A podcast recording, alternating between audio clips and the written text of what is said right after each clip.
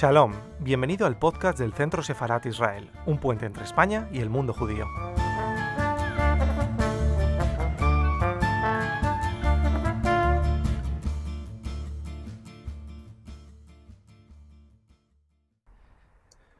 Buenas tardes y bienvenidos al canal de YouTube del Centro Sefarat Israel.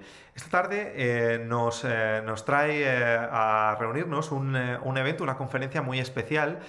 concretamente vamos a hablar del coleccionismo de la familia Rothschild.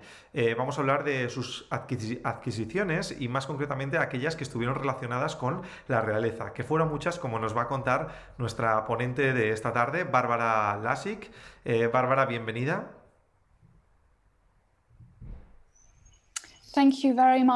Muchísimas gracias por esta invitación. Para mí es un placer estar hoy aquí con ustedes.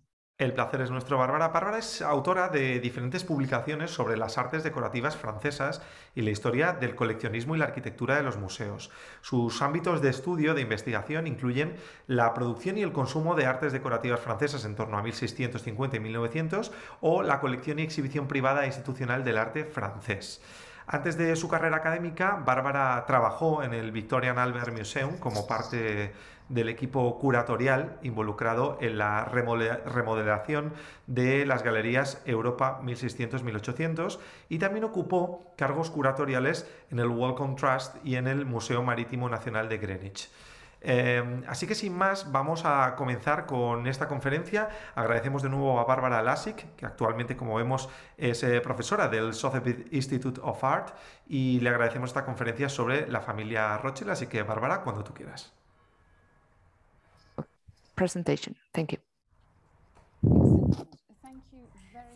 Muy bien, pues muchísimas gracias. Eh, para mí es un placer estar hoy aquí con ustedes. Esta mañana bueno, pues vamos a echar un vistazo a lo que es la colección de la familia Rothschild. Eh, bueno, vamos a ver eh, la colección que fue adquiriendo Ferdinand de Rothschild en el siglo XIX en Gran Bretaña. La verdad es que no es necesario presentar a esta familia. Seguro que muchos de ustedes ya conocen a esta dinastía, ¿no? que era una eh, familia banquera muy poderosa. sus orígenes se remontan al gueto judío de Frankfurt y se convirtieron en la familia eh, más importante en el sector de la banca en el siglo XIX. Los cinco hermanos, que quedan simbolizados con estas cinco flechas que ven en su escudo de armas, bueno, pues establecieron un banco multinacional en las principales capitales financieras de Europa de la época, lo cual incluía París, Londres y también Viena. De todos los coleccionistas eh, millonarios del siglo XIX, la familia Rothschild era de las más importantes. Lo cierto es que estaban muy bien integrados en la sociedad y bueno, pues se movían por las eh, redes de la élite de la sociedad. En Inglaterra, por ejemplo, los Rothschild eran amigos del rey Eduardo VII, que era entonces príncipe de Gales, y formaban parte de su círculo íntimo, íntimo que se conocía como el Marlborough House Set. Es muy importante recordar también que tampoco recibieron una acogida tan calurosa por parte de toda la sociedad británica. Tenemos que recordar que la sociedad británica a finales del siglo XIX era profundamente antisemita. A menudo esta familia sufría el antisemitismo y sus actividades profesionales, bueno, pues eran objeto de estos ataques, ¿no? Eh, como prueba de la crudeza de esta tendencia. Por ejemplo, en el año 1836, un periodista británico escribió que, y cito, los modales de la familia Rothschild son toscos y para nada eh, depurados. Tampoco tienen un discurso muy persuasivo. Fin de cita. Tampoco podemos pasar por alto sin embargo, la ambición de la familia Rothschild de acceder y ser aceptada en la élite político-cultural de sus eh, países. Durante las primeras décadas del siglo XIX, el éxito eh, que tuvieron en la banca pues los llevó a una posición de gran poder financiero en toda Europa. Sin embargo, el hecho de que eran judíos y de que acababan de acceder a esta parte de la sociedad de nuevos ricos, bueno, pues los distinguía de las élites tradicionales. Es obvio que para ellos el coleccionismo de obras de arte era una manera de que se les aceptase en la sociedad. Pero también es importante recordar que esto es mucho más complejo, no es únicamente que quisieran ser parte de la sociedad británica o de la élite de la sociedad británica, no, su coleccionismo venía motivado por una pasión genuina por el arte y además eran eh, grandes conocedores del arte, del mundo artístico, o sea que, bueno, lo cierto es que esta conferencia no va a hablar de lo que es el coleccionismo de la familia Rothschild en, en general, ¿no? Muchos miembros de la familia eran grandes coleccionistas y podíamos hablar durante horas de sus eh, colecciones. En esta conferencia vamos a centrarnos en uno de los principales coleccionistas del siglo XIX, Ferdinand de Rothschild. Le ven ustedes aquí en la pantalla. Y Ferdinand era una persona con un carácter muy europeo. Nació en París, se crió en Frankfurt y en Viena y finalmente se estableció en Inglaterra. O sea, una persona que tenía un carácter, como decía, muy europeo. Se casó con su prima Evelina, pero desgraciadamente ella falleció ah, al dar a luz. Y después de su muerte, bueno, pues Ferdinand empezó a, a coleccionar a, a gran escala, ¿no? Compró el terreno de Waddesdon, lo adquirió del duque de Marlborough y le pidió al arquitecto Gabriel Hippolyte de Tailleur que le construyese una mansión palaciega basándose y tomando como inspiración los castillos franceses. La piedra fundacional eh, se puso en el año 1877 y la mansión eh, se terminó cuatro años después. Voy a hablarles ahora del arquitecto Gabriel Hippolyte de Tailleur.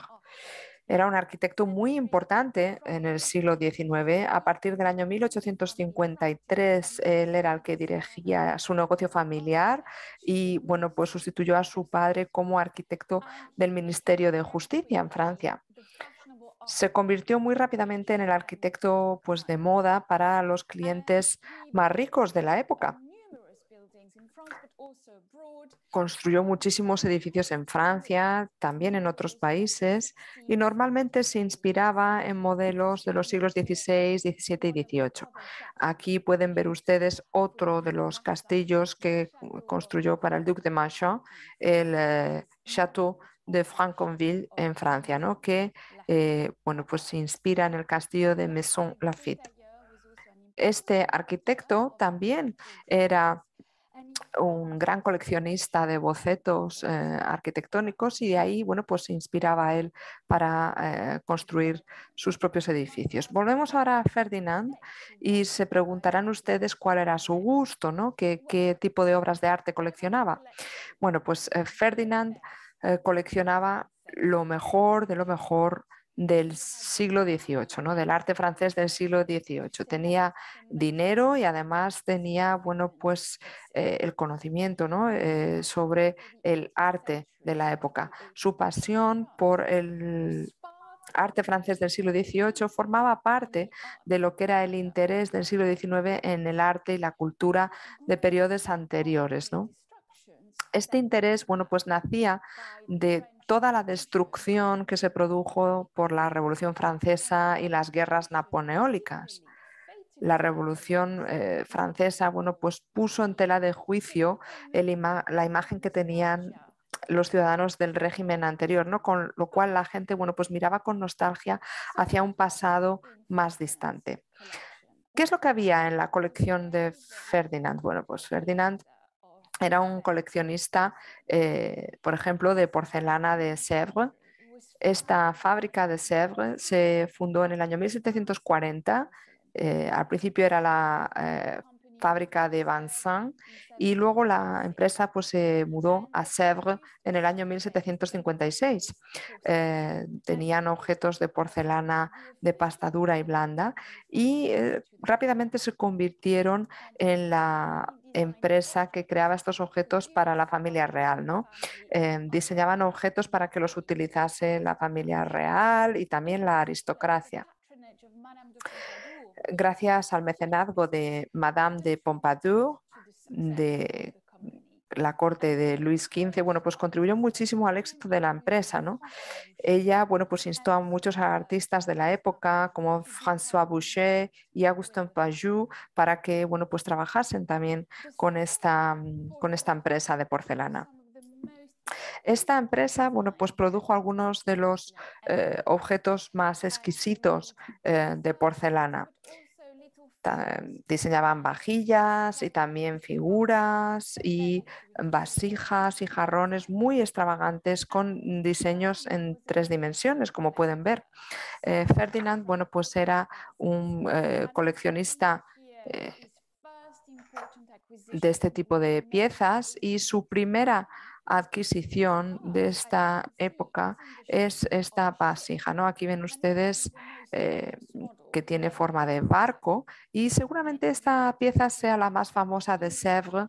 Eh, luego, bueno, pues eh, eh, fue un modelo que copiaron otras fábricas en, Gran Bretaña y en el continente. ¿no? Aquí ven ustedes que las velas del barco tienen agujeros, ¿no? Entonces se utilizaba, bueno, pues para perfumar el interior de la sala. Lo que hacían era poner eh, flores secas o especias en esta vasija y la fragancia, el perfume se, se diseminaba por la sala gracias a los agujeros de las velas del barco. ¿no? Estamos hablando de una pieza extremadamente difícil de, producir, ¿no? porque normalmente bueno, pues se rompían en el horno. Sabemos que esta fábrica solo produjo 12, ahora mismo hay 10 en el mundo y 3 están en la mansión de eh. O sea que ven ustedes la importancia de Ferdinand de Rothschild como coleccionista. Otro de otra de las piezas icónicas de la colección de Ferdinand es, bueno, pues este jarrón que tiene forma de elefante, ¿no? Como ven ustedes. El diseño se ha atribuido a una persona que se llamaba Jean-Claude Duplessis, que era el director artístico de la fábrica de Sèvres en esa época. Como ven ustedes, es también una pieza cuya producción es extremadamente eh, complicada y difícil. Y si echan un vistazo, verán que justo las asas de este jarrón eh, se han diseñado para poder soportar el peso de las trompas de los elefantes. Mm, así pues, bueno, pues vemos que esta es una de las formas más innovadoras ¿no? que creó la fábrica de Sèvres. Ferdinand em, también coleccionaba bueno, pues toda una serie de piezas de mobiliario de la fábrica de Sèvres porque tenían eh, incrustaciones de porcelana. Esta idea eh, surgió del marchante de bienes de lujo Simon Philippe Poirier. En el siglo XVIII, el mobiliario de marquetería eh, bueno, pues se iba adquiriendo, pero al final eran unas piezas que iban perdiendo color con el paso del tiempo, pero al añadir la porcelana, pues los colores eh, seguían permaneciendo igual de vívidos a lo largo del tiempo, ¿no? Eh, con lo cual, bueno, pues era una manera de combinar dos eh, bienes de lujo, la porcelana y las maderas exóticas. Aquí verán ustedes ejemplos de este tipo de mobiliario de Sèvres elaborados por el principal productor de la época, Martin Carlin. Aquí ven ustedes que Ferdinand, bueno, pues quería una vez más coleccionar lo mejor de lo mejor. Carlin, este productor de mobiliario, bueno, pues era un artista muy reclamado en la época y además estaba bajo el mecenazgo de la reina María Antoinette. Y aquí ven ustedes una pieza que pertenecía a María Antoinette y bueno, pues también estaba bajo el mecenazgo de Madame du Barry de la corte. Pero Ferdinand, bueno, pues también eh, coleccionaba muebles eh, con, eh, creados con maderas exóticas. Por ejemplo, aquí vemos esta cómoda de Charles Cresson, muy famosa en la época, que tuvo un papel muy activo en el periodo del Rococó. Y aquí ven ustedes, bueno, pues cómo el bronce marca la estructura de la decoración y además destaca el color de la madera. Si pasamos ahora a un estilo más neoclásico, pues vemos aquí este escritorio de Leleu que, que se elaboró para Pierre-Augustin Caron de Beaumarchais. A lo mejor han oído hablar de Beaumarchais antes. Beaumarchais era un dramaturgo francés y eh, bueno, pues es eh, muy famoso porque es el autor del eh, Barbero de Sevilla, que escribió en el año 1773. este escritorio eh, que se produjo para él, bueno, pues es un ejemplo muy ingenioso de muebles eh, que tienen, bueno, pues esta estructura mecánica. Hay toda una serie de cajones secretos, partes móviles y todo esto eh, se puede manejar con un único giro de la llave, con lo cual era un mueble muy práctico la decoración del escritorio, bueno, pues parece hacer referencia a Beaumarchais y a todos sus logros, ¿no? A la derecha eh, pueden ver ustedes un trampantojo en el que se ve, bueno, pues una hoja de papel que lleva el título Consideraciones sobre la independencia de América. Beaumarchais bueno, pues eh, era una persona que además poseía buques y en estos buques se envió armas a los americanos para su independencia, o sea que era una persona que abogaba por la independencia de América. Y esto queda reflejado en este escritorio. Si echamos un vistazo a la parte de arriba del escritorio, pues veremos que las distintas partes se pueden levantar y eh, bueno, pues aquí vemos como una pequeña galería de cuadros, ¿no? Aquí aparecen imágenes de ruinas de Giovanni Paolo Panini y también aparecen, eh, bueno, pues eh, algunos de los barcos que tenía Beaumarchais, ¿no? O sea que es, es un escritorio fabuloso, uno de mis favoritos. Otra pieza clave de la colección es esta mesa, este escritorio rectangular, es eh, muy importante porque eh, se hizo para el rey Luis XVI, para su estudio privado en el Palacio de Versalles.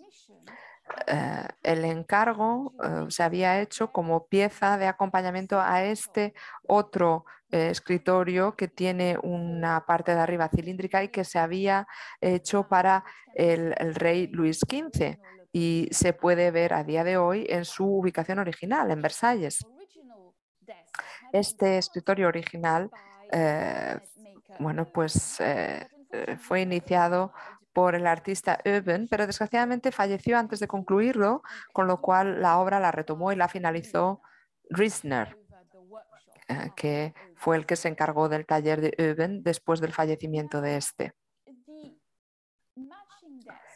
La mesa que hay en la colección de Ferdinand no fue elaborada por Riesner, la elaboró Guillaume Menman, que fue el eh, sucesor de Riesner. O sea que lo que pasó es que, eh, bueno, pues se pensó que Riesner quizá era demasiado caro en el año 1735, 1786. Entonces eh, contrataron a Guillaume Benman, que fue al final el sucesor de Riesner, y fue Guillaume Benman el que produjo, el que creó este mueble, ¿no? Pero lo que hizo fue retomar la decoración del escritorio original. Vemos que las decoraciones, bueno, pues eh, concuerdan, por ejemplo, ¿no? Incluye cornucopias y eh, también estas pieles de león que pueden ver ustedes en los laterales de la pieza. También vemos eh, que hay un diálogo entre lo que son los paneles de marquetería que eh, incluyen representaciones de flores. Ferdinand no solamente adquirió porcelana o muebles, él quería comprar cualquier tipo de obra de arte, ¿no? Y también coleccionaba alfombras, y como bueno, tenía una mansión, tenía muchísimo sitio para eh, poder mostrar estas alfombras y adquirió una alfombra elaborada eh, por la Fábrica Real de la Savonnerie para la Capilla Real de Versalles. Eh, una alfombra que utilizaban específicamente las hijas del rey Luis XV. O sea que aquí vemos que hay un origen directo con la familia real. Si echan un vistazo a la decoración de la alfombra, verán la flor de lis, eh, la corona y las iniciales del rey en eh, las esquinas, con lo cual hay muchos símbolos de la familia real en esta alfombra.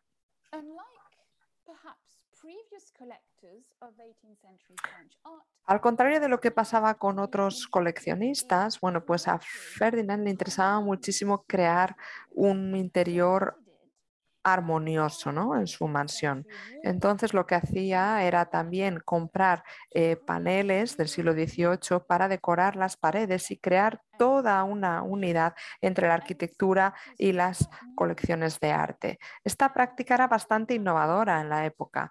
Eh, Ferdinand llegó a escribir, y cito, mi familia en primer lugar, lo que hizo fue revivir la decoración del siglo XVIII en toda su pureza reconstruyendo las salas, partiendo de este material de la época, reproduciéndolas y eh, teniendo en cuenta la moda de los reinos eh, del rey Luis, adaptándose también a los requisitos modernos. Fin de cita. Bueno, pues aquí ven ustedes un ejemplo de la sala que tenía una de las salas que tenía la mansión, una de las principales salas de recepción. Y aquí ven ustedes cómo en las paredes hay paneles que eh, provienen del Hotel de Vieux. Les voy a enseñar una imagen de este Hotel de Viron en París, que hoy es el Museo de Rodin.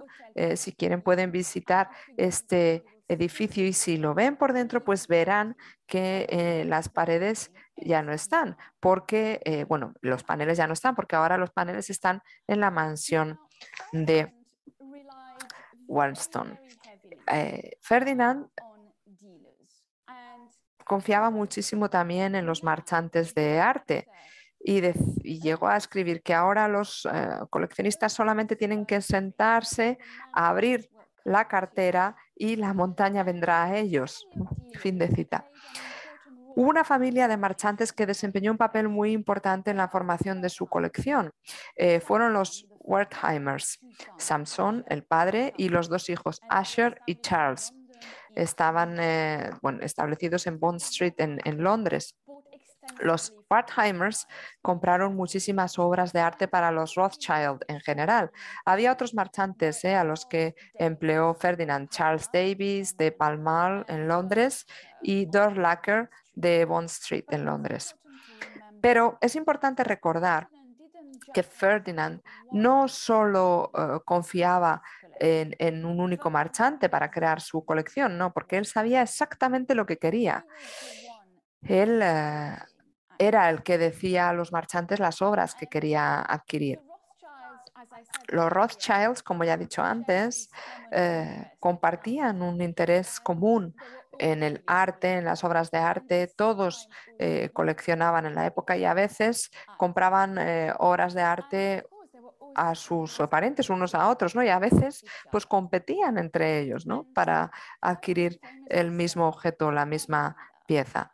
Eh, Ferdinand le dijo a uno de los marchantes que ni se molestase en mostrarle un objeto o una pieza si ese objeto o esa pieza ya se había mostrado a otro miembro de su familia y este o esta lo había rechazado.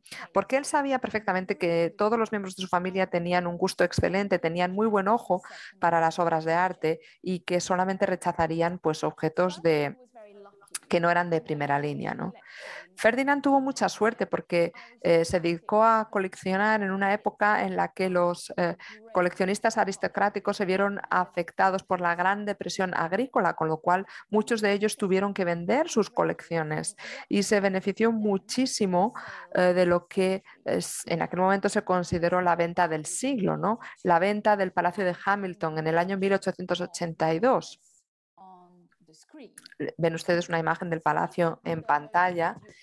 Bueno, pues estas eran eh, las aspiraciones del duque de Hamilton, sus adquisiciones y los tesoros que había ahí eran tan eh, importantes que podían rivalizar con la colección real.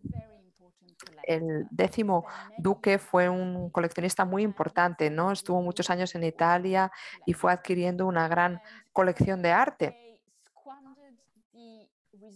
al final esta familia pues eh, se vio en dificultades financieras, tuvo que despilfarrar sus recursos, este palacio también pues era muy caro de mantener, ¿no? Eh, tenían que invertir mucho en su mantenimiento, con lo cual vendieron su colección en el año 1882 en Christie's y esta venta atrajo a los principales coleccionistas de la época. Había 11 cuadros que compró la Galería Nacional de Londres, y Wertheimer, el marchante de arte, actuó en nombre de varios miembros de la familia Rothschild.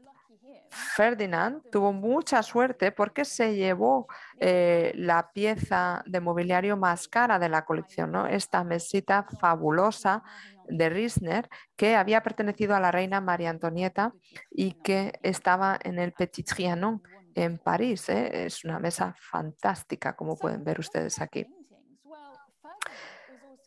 En cuanto a la pintura, a Ferdinand también le interesaba muchísimo adquirir obras de arte pictóricas, también tenía que decorar las paredes de la mansión, o sea que, eh, bueno, pues al igual que con las artes decorativas, quería comprar lo mejor de lo mejor. Y como le apasionaba la Francia del siglo XVIII, pues es natural que encontremos pues, muchos cuadros de la época en su colección. Eh, ven ustedes aquí un ejemplo, una obra, una obra de Nicolas Langret, del eh, año 1737.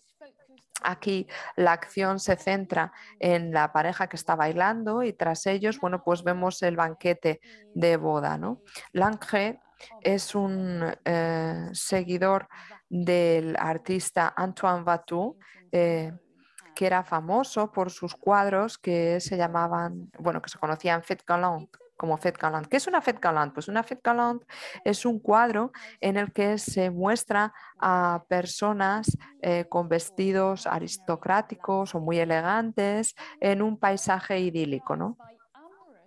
A menudo, bueno, pues estas obras se caracterizan por una serie de encuentros amorosos que establecen pues un cierto ambiente, ¿no? pero no se eh, emplea la narrativa en el sentido tradicional.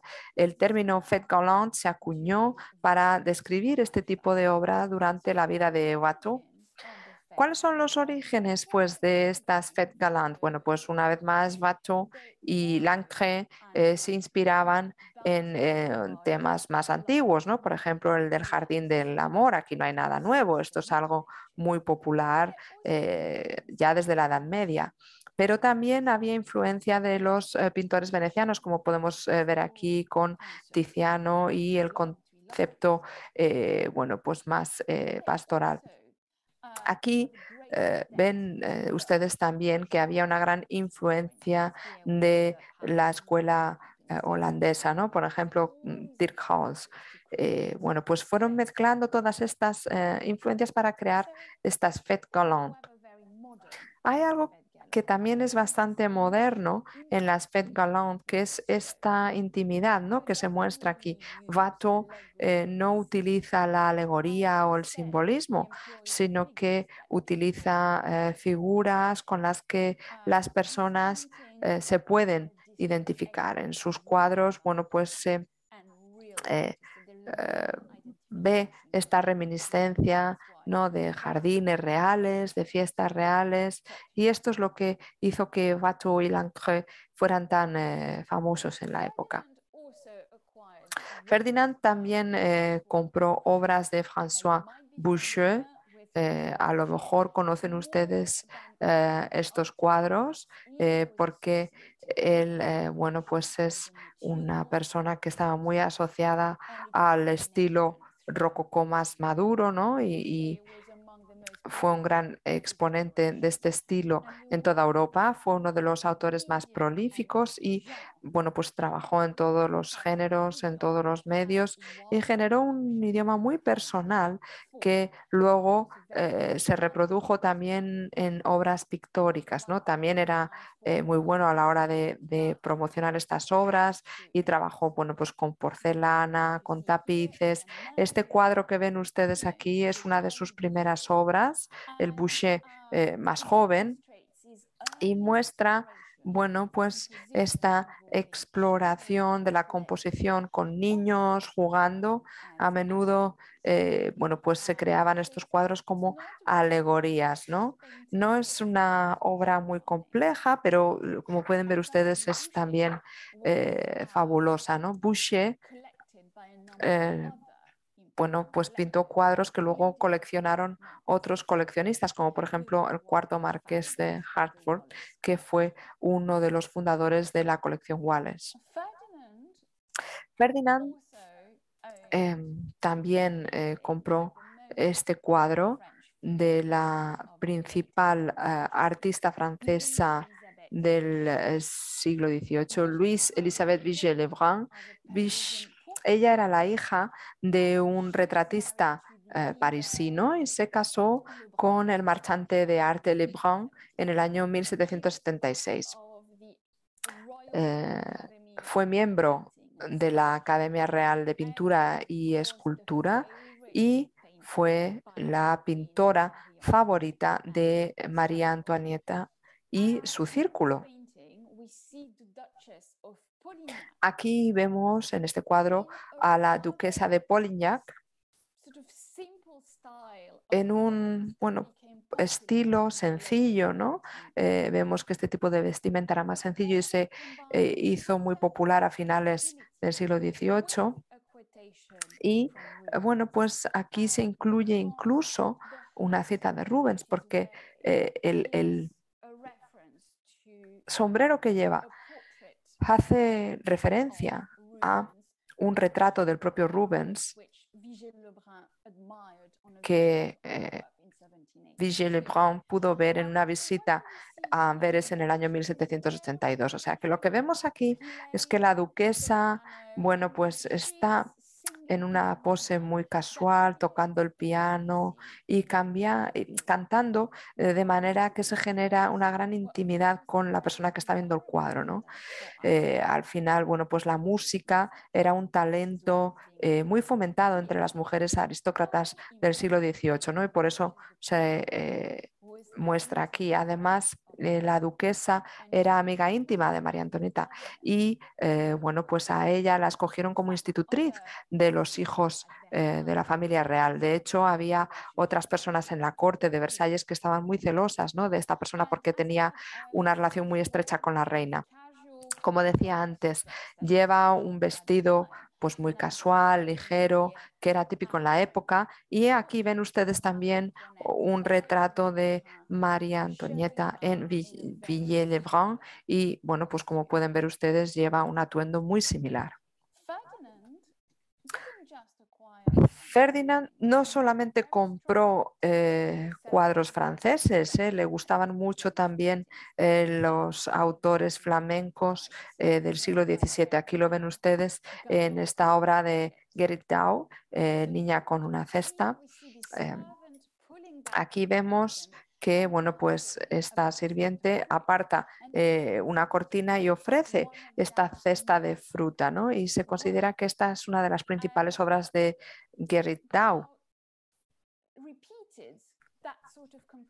Dau repitió este tipo de composición en varias ocasiones, ¿no? Para, eh, bueno, pues representar a figuras en, eh, en un marco de una ventana y al final, bueno, pues esta composición hace que la escena tenga una mayor teatralidad y también eh, muestra la riqueza de la pareja que se ve al fondo, ¿no?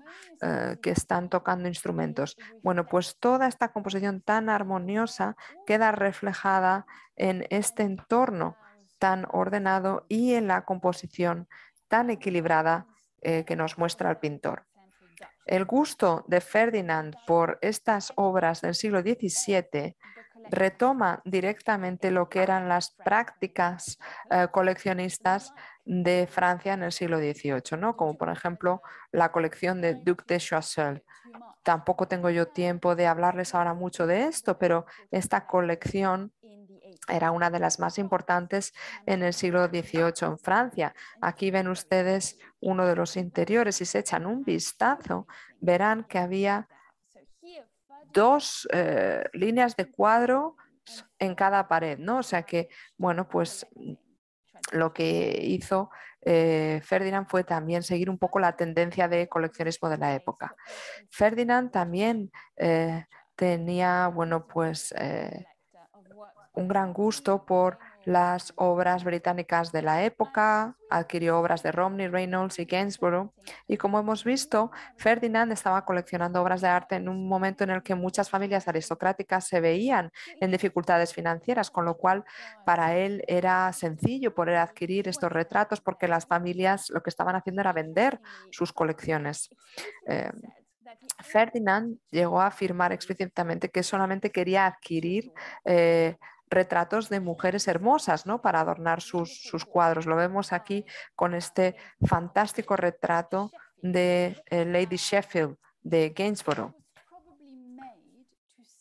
Eh, yo creo que se hizo para celebrar su matrimonio porque el anillo de bodas eh, bueno, pues desempeña un papel prominente en la composición. Aquí, pues Gainsborough vuelve la vista al siglo XVII, ¿no? La, mano que está aguantando el chal, bueno, pues eh, tiene un gesto que se inspira en Van Dyck, como pueden ver en la izquierda. Y lo que son las mangas del eh, traje, bueno, pues también retoman lo que era eh, la moda de la época, ¿no? De las obras de Van Dyck.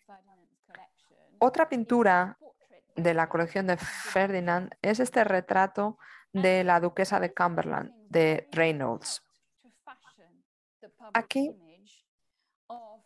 eh, vemos bueno, pues la imagen de la duquesa de Cumberland que se había fugado con el hermano más pequeño del rey Jorge III, Frederick, el duque de Cumberland. Este matrimonio, claro, causó un escándalo en la época hasta tal punto que el propio rey aprobó una ley en el Parlamento en la que se exigía a los miembros de la familia real que obtuviesen el permiso del rey para poder casarse. Este retrato de Reynolds eh, se exhibió en la Academia Real al año siguiente y bueno, pues eh, la verdad es que representó todo esto de una manera majestuosa, ¿no? Aquí tenemos eh, una composición con, una, con un telón rojo, una vista del paisaje detrás, este edificio clásico. Y aquí, bueno, pues se retoma los retratos de Rubens y Van Dyck, o sea que muchos de estos artistas del siglo XVIII se inspiraban directamente en Van Dyck. Ferdinand no se limitó a coleccionar eh, cuadros, también adquirió eh, obras eh, de la Edad Media, del Renacimiento y aquí, bueno, pues ven ustedes una sala que era su Museo del Renacimiento, ¿no? La, la sala de fumadores, bueno, pues se convirtió en la pieza central, ¿no? Aquí creó una Kunstkammer del Renacimiento. ¿Y esto qué es? Bueno, pues es una colección de objetos eh, pues que tienen, bueno, pues objetos artificialia, natural, exótica y científica. ¿no? Les voy a dar algunos ejemplos. Aquí ven ustedes el tipo de artificialia que se verían en Kunstkameras, por ejemplo, este libro de marfil Naturalia. Bueno, pues ven ustedes objetos como conchas, exótica. Bueno, pues puede incluir eh, corales, plantas exóticas, animales y científica, bueno, pues puede incluir astrolabios, ¿no? Como este de aquí. A veces es un poquito más complejo. Aquí hay una combinación de naturalia y artificialia, ¿no? Este eh, pájaro de cristal que ven ustedes aquí. Ferdinand hereda parte de su Kunstkamera de su padre, Anselmo de Rothschild.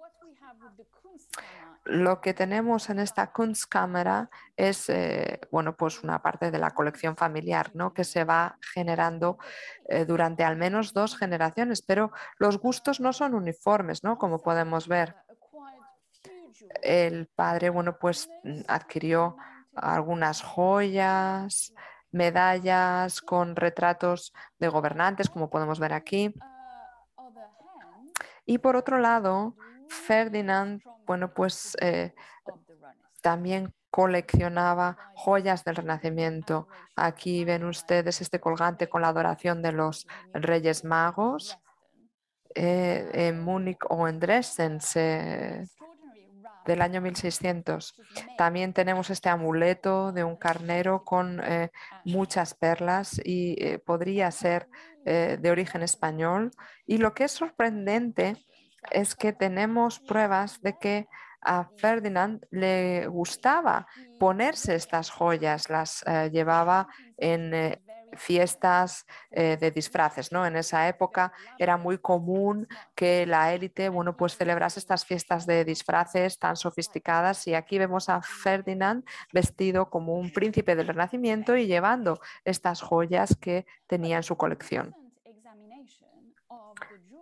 In this collection Tras un examen reciente de estas joyas, bueno, pues vemos que Ferdinand también compró algunas joyas que eran falsas, ¿no? Bueno, en aquella época eh, había una gran demanda por este tipo de piezas, ¿no? Porque esto llevó a muchos joyeros a modificar eh, joyas eh, originales y a hacer que fuesen más llevables, ¿no? Para que, bueno, pues incluyesen el gusto contemporáneo. Por ejemplo, la firma, la firma Champion y Michel en París compraba eh, piezas antiguas dañadas y luego las restauraba. Este matrimonio entre lo viejo y lo nuevo era bastante común en la época. También eh, en la actualidad es difícil diferenciar una joya genuina del Renacimiento de una imitación del siglo XIX. También sabemos que adquirió y heredó de su padre algunas eh, joyas de imitación del siglo XIX que, bueno, pues eh, se vendían como si fuesen originales del Renacimiento. Algunas las ah, había hecho el orfebre alemán Reinhold Wasters. Em, este orfebre, bueno, pues eh, realizó muchos diseños y hace y este año, 60 años después de su muerte, su colección se mostró en un museo ¿no? y quedó patente que había sido un eh, productor muy prolífico porque había podido eh, bueno, pues, eh, imitar muchas piezas famosas en la época. La demanda de objetos asociados con la fe judía y la cultura judía eh, aumentó muchísimo ¿no? en el siglo XIX y esto estimuló también estas obras de imitación. ¿no? Aquí ven ustedes este eh, cuchillo de circuncisión eh, precioso Em, y eh, bueno, desgraciadamente no es el original, ¿no? Es una imitación que hizo Reinhold Wasters, este orfebre que tenía toda una red de talleres eh, para poder eh, vender piezas en el mercado de arte, ¿no? Sigue siendo precioso, Porque además tiene esmalte de oro, ágata y acero. Dicho esto, Ferdinand, bueno, pues adquirió algunas joyas ¿no? en su colección. Seguramente la más importante sea este relicario de la corona de espinas eh, sagrada. Em, aquí, bueno, pues eh, se iba a guardar eh, una espina de la corona de espinas que llevó Cristo antes de la crucifixión. Y se puede ver la espina en la imagen de la izquierda. Cristo está sentado ahí en ese arco iris y muestra sus heridas como medio de salvación y está levantando su mano como signo de bendición, ¿no? Y aquí tienen a María y a San Juan Bautista y por encima, bueno, pues hay unos ángeles que llevan también una mini corona de espinas, ¿no? En la base, bueno, pues vemos que se ha intentado imitar el diseño de un castillo contemporáneo. A mí lo que me encanta de esta pieza es la escena de la parte de abajo en la que se ve el juicio final, la resurrección, vemos a personas que están saliendo de sus tumbas. Sabemos que esta pieza eh, pertenecía a un coleccionista muy importante del siglo XIV, ¿no? el Duc de Berry. El eh, comercio de este tipo de reliquias era un eh, negocio muy rentable ¿no? en Europa en la época. Los reyes iban adquiriendo grandes colecciones e incluso iban a la guerra ¿no? para garantizar que eh, bueno, pues seguían teniendo estas reliquias. La corona de espinas fue adquirida por el rey Luis IX de Francia en Constantinopla y bueno, pues eh, se construyó su propia capilla para ella, ¿no? Hoy se conoce como la Sainte-Chapelle. Esa es la historia de este relicario para la espina de la corona de espinas de Cristo. Y aquí ven ustedes otra pieza muy importante, que es esta urna eh, con esmalte la urna de Sibila que habla de la llegada de Cristo. Eh, ven ustedes que la pintura es hermosísima y el artista que elaboró esta urna era Pierre Mangou, un orfebre de Francis I de Francia. Eh, aquí vemos que hay una decoración con filigrana muy delicada y pensamos que este, esta urna, bueno, pues seguramente em, también tenía como objeto guardar eh, joyas, ¿no? porque hay ahí un cierre y esto quiere decir que los contenidos de la urna son muy eh, preciosos. Desgraciadamente no tengo tiempo para mostrarles todos los objetos de la colección de Ferdinand, pero les diré únicamente que tenía una colección muy importante de este tipo de piezas de cerámica del Renacimiento italiana y eh, cristales valiosísimos también. Ferdinand eh, consideraba que la Kunstkammer tenía como una identidad separada, ¿no? Y en la Kunstkammer, bueno, pues vemos eh, toda esta serie de objetos. No era eh, el único coleccionista de la época que tenía salas de este tipo. Sus primos en Francia y en Inglaterra también tenían salas así parecidas, ¿no? Eran espacios muy masculinos y aquí es donde eh, Ferdinand llevaba a sus socios para bueno, pues que viniesen a hablar de sus negocios y también bueno, pues veían el arte de la sala. ¿no?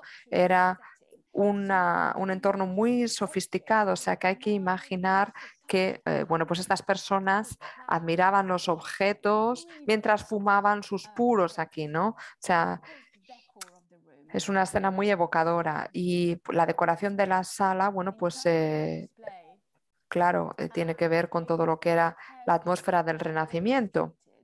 Y eh, aquí el propio Ferdinand era el que diseñaba cuidadosamente lo que era la disposición de la sala. Esta Kunstkammer seguramente fuese una de las salas más elegantes de la época, ¿no?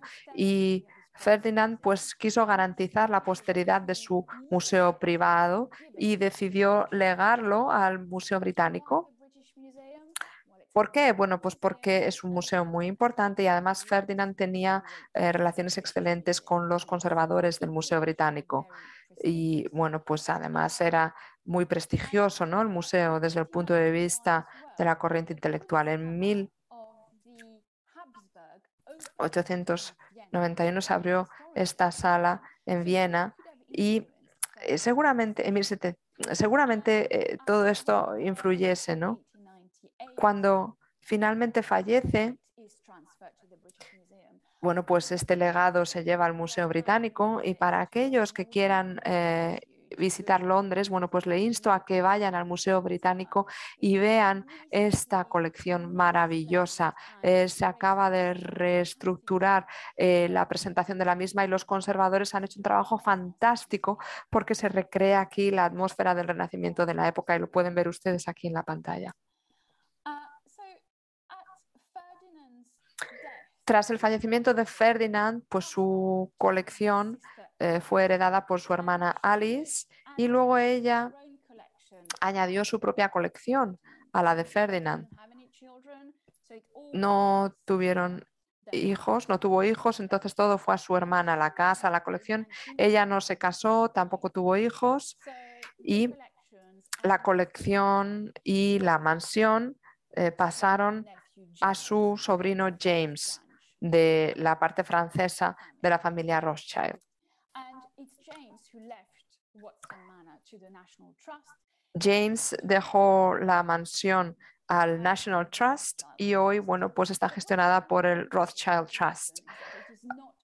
Lo maravilloso de esta mansión es que no contiene una colección eh, estática, ¿no?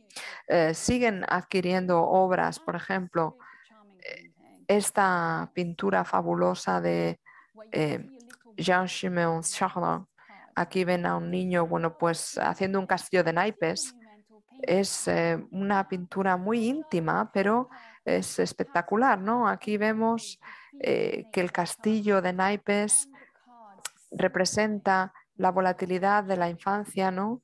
Y aquí, bueno, pues vemos también el papel de la suerte. La prominencia del as de corazones pues puede representar la precariedad del amor y el delantal que lleva el niño, pues puede sugerir que a lo mejor era un sirviente que tendría que estar recogiendo, pero que ha decidido ponerse a jugar, ¿no? Eh, este tema de niños mm, jugando, pues era un tema favorito de Jean-Siméon Charan eh, y se basa mucho en los trabajos mm, de la corriente holandesa del siglo XVII, en el que se muestra la naturaleza transitoria de la vida y la eh, bueno, pues, futilidad de las ambiciones materiales.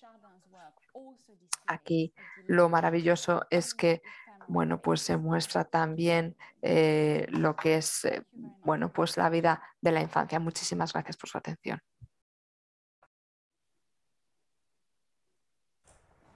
Muchísimas eh, gracias, Bárbara. La verdad es que ha sido un recorrido fascinante por todas estas colecciones de la familia Rothschild, con especial eh, fijación, con especial atención a Ferdinand Rothschild.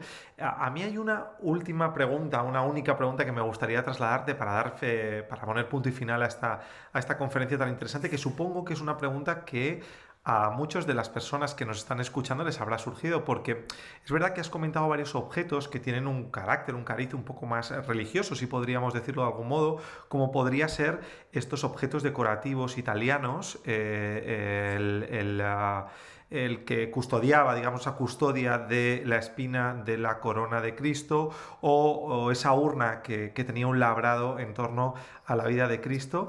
Eh, llama la atención siendo las raíces de la familia Rothschild de origen judío. Eh, no sé si, si, ellos no tenían una fijación por la temática de esas obras, como también les pudo pasar con las obras de carácter real, de carácter de, familias reales, de propiedades reales, o, simplemente lo querían tener sabiendo ese significado eh, por, su, por su belleza, por la belleza de los propios objetos. No sé si nos puedes comentar algo a este respecto, porque supongo que es algo que habrá llamado la atención a muchas de las personas que nos siguen.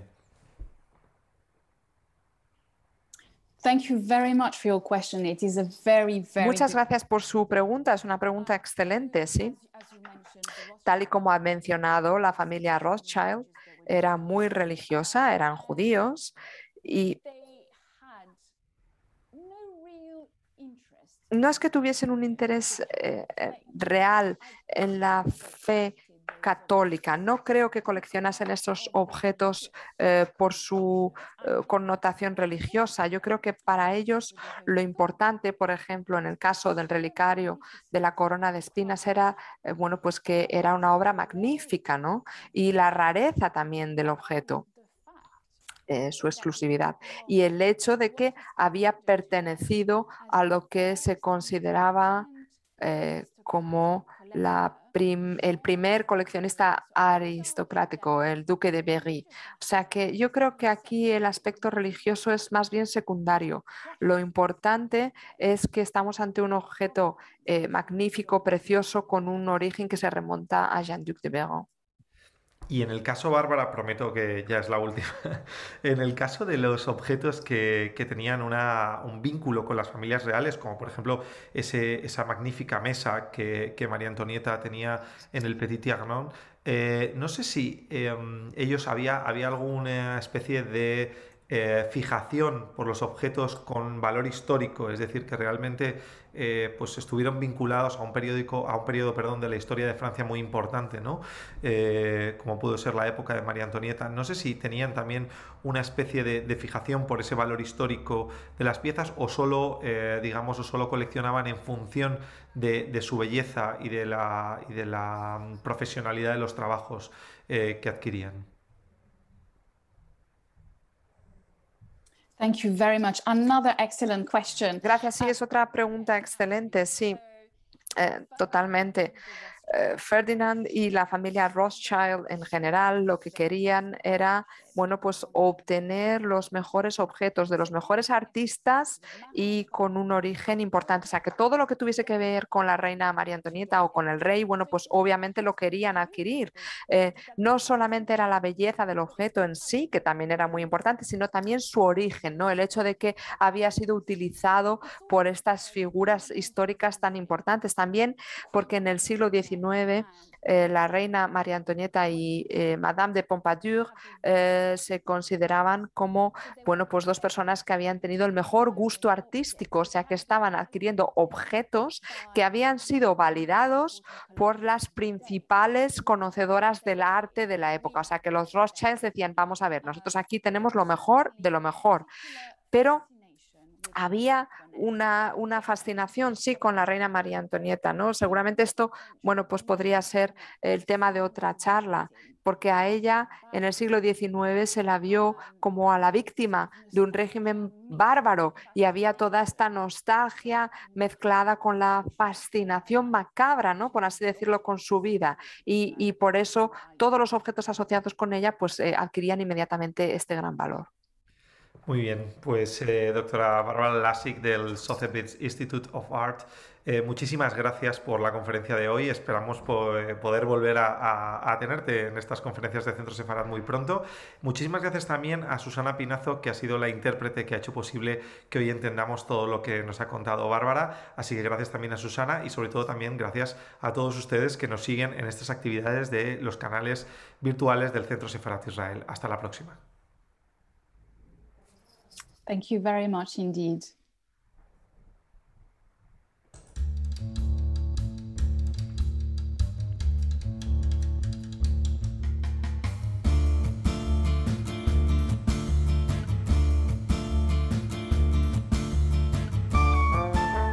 Gracias por escucharnos. Recuerda que también nos puedes seguir a través de Instagram, Facebook y Twitter con el usuario arroba Centro Israel o si lo prefieres en nuestra página web www.sefarat-israel.es.